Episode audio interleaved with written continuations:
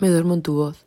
Hoy me duermo, escuchando tu voz, como hice en verano, un poquito en otoño, y me prohibí a mí misma hacerlo en invierno y primavera. Pero hoy la prohibición me la he saltado, ya que llevo, ya, una hora escuchando tu voz, esos audios que me rozaban el corazón y rebobinando y escuchando y jugando a que no soy invisible para ti, a que te importo, un algo. Y esta noche vuelvo a querer escuchar tu voz y esta vez me dejo. La casa está en calma y tu voz suena por mis AirPods. Me he dejado la persiana arriba. Se ve el reflejo de la luz en la habitación. Mi gata ronronea encima de mí mientras la acaricio.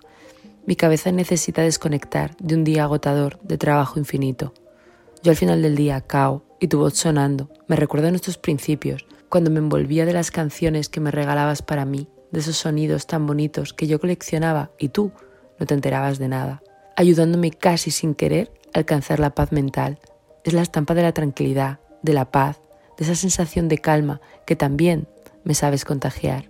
Recuerdo cuando hace meses me dormías mientras escuchaba tu timbre de voz, esa suave melodía, me ayudaba a quedarme dormida y a mirarte a escondidas, imaginándote que fuera real y yo tan solo no me podía ni imaginar ese bonito regalo que me hacía la vida. Y hoy todo vuelve a latir en mi interior, sin orden, sin control, todo arde y se pierde en una espiral que me volverá a mostrar de cerca mi perdición, mi caos, me volverá a perder una vez más.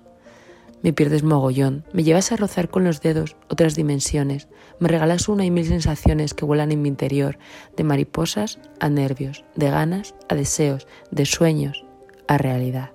La realidad es que no quieres ni hablar conmigo, ni tenerme cerca, y yo lo sé todo, pero también lo siento todo. Ojalá sintiera nada, pero tu voz saliendo por mis AirPods me encanta.